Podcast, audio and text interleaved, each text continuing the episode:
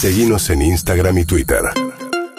Arroba Urbana Play FM. Nosotros nos vamos a ir a Australia, eh, prácticamente con un enviado especial que tenemos eh, en Urbana Play eh, de acá en más. Eh, estuvo este, el otro día en el hotel donde estaba Novak Djokovic, recordamos, deportado el serbio de Australia. No puede jugar el, el Grand Slam australiano mm, por no estar con el calendario completo de vacunación. Una determinación judicial hizo que este, tuviera que irse del país. Allí estuvo Javier Catalán dando ese testimonio impresionante in situ para de acá en más. Y ahora, nuevamente, Javier está cerca de, lo, que es básicamente el, complejo de, las canchas de tenis eh, abierto de Australia. Próximo a entrar, quizás, este, a ver algún partido, en realidad en el día de mañana, Javier, tengo entendido. ¿Cómo te va?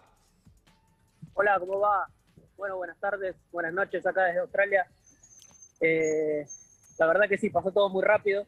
Estoy a más o menos unos 5 minutos de lo que es el Road Arena, que es donde va a estar jugando Sharma mañana a 11 a.m., horario Australia. No sé bien cómo son los horarios de allá, sé que les toca seguramente a la noche. Sí. Eh, y bueno, despidiendo a Djokovic, la verdad que fue un problema bastante grande, político, básicamente. Eh, y bueno, con todos los, los resagios que dejó la salida de Nole. Sí, eh, yo no sé qué impacto habrá tenido en la, en la gente. A ver, este, Javier, cuando, cuando Djokovic eh, se va de Australia, es el, el dueño de Australia en los últimos años, eh, ganó nueve veces allí el torneo, tiene 85 triunfos en, en Australia. No sé cuál era la, la mirada del, del público que había tenido la expectativa de poder ver a, a Novak eh, allí, más allá de lo que es, obviamente, eh, bueno, una, una decisión a nivel gobierno de que no entre nadie que no tenga el calendario completo. sin duda fue eh, la gran ausencia de hoy. Por ejemplo, todos, todos los medios estaban hablando de, bueno, no solo la repercusión de, del cancelado de la visa, sino de lo que representa a los antivacunas o los que están a favor de esas libertades personales. Y bueno, se había convertido en algo verdaderamente eh, muy importante aquí en Australia.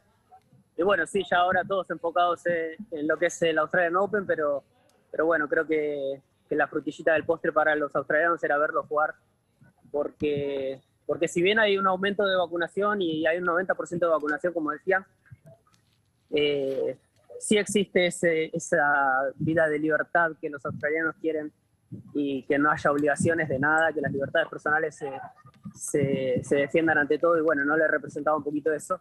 Así que había bastante apoyo, incluso eh, eh, el tenista este Kyrgios, el australiano, Sí. fue uno de los pocos que apoyó a, a Nole en su decisión de, de, bueno, de, de no estar vacunado. Sí, de- Kirios lo que, lo que hace venir. también es agradecerle, Javier, eh, eh, al- algún mensaje privado que, que Djokovic tuvo con él. A ver, eh, Kyrgios es, no solamente que es australiano, sino que es uno de los, de los más polémicos del circuito. Eh, suele ser uno de los, a ver, de los que este, mayormente está en la, en la- en la marquesina por los problemas que genera, por las actitudes que tiene, por los enfrentamientos que tiene con otros tenistas.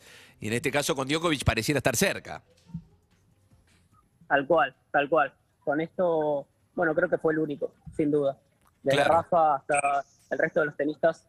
Incluso creo que el más duro fue el griego, Tsitsipas, que fue el que le dijo, bueno, si no está vacunado no, no, no venís a jugar. Sí, sí, Eh, sí. y bueno, así que eso es todo. Yo mañana tengo tickets para, para ver a Schwartzman. Esperemos que, que, que gane el argentino, que es en el que yo tengo todas mis esperanzas puestas. Bueno, porque es el que mejor está rankeado, ¿no? Pero Totalmente. también porque su tenis es un poquito más agudo que el del resto de los argentinos. Y bueno, tenemos re- esa representación no solo de él, pero de varios argentinos más.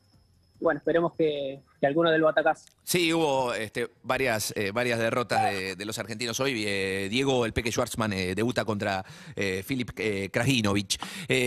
La, última que te hago, Javier, eh, ¿hay, al- hay alguna vinculación desde lo político, crees vos, con esta determinación? O por lo menos, ¿qué es lo que suena allí? Porque el primer ministro, que es Scott Morrison allí, fue el que se impuso un poco este, para que fuera deportado Novak Djokovic. Y va dos años de gestión Morrison. Y en Serbia y algún, este, en realidad, este, Pospisil, que también es, serbio tenista, dijo que esto tiene un costado político porque está en plena campaña para poder ser nuevamente elegido primer ministro Morrison. ¿Le, le atribuyen algún lado político a, la decisión de, de deportar a Novak?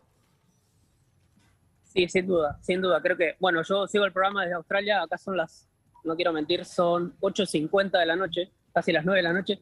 Yo sigo el programa porque sigo a María, porque me encanta la política, porque me gusta estar informado de mi país.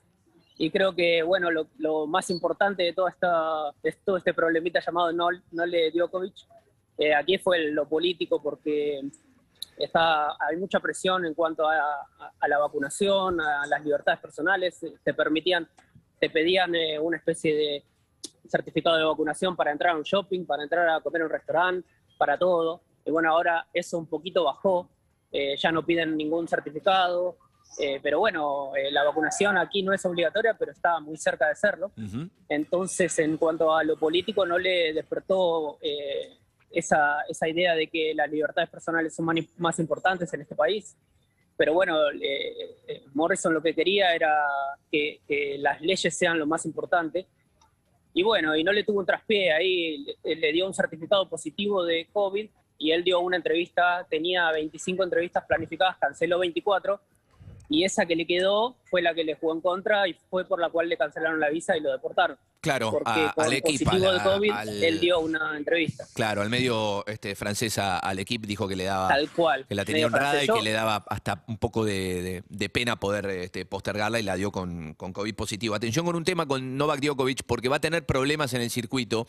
Eh, se viene ahora en marzo este, la, eh, la, gira de cemento en eh, Indian Wells, en, en Miami, en el Master 1000. Claro, en Estados Unidos necesitaba eh, calendario completo de vacunación para poder entrar. Atención, porque ahí están no solamente los Masters 1000, sino también que está el, el, último Grand Slam del año, que es el, el US Open. Eh, y si no revierte su postura, Djokovic se va a perder estos torneos importantes algo, algún guiño más este, tiene para, para, jugar Roland Garros que todavía Francia no, no, no, no, no exige esto eh, de, del eh, sistema completo de vacunación.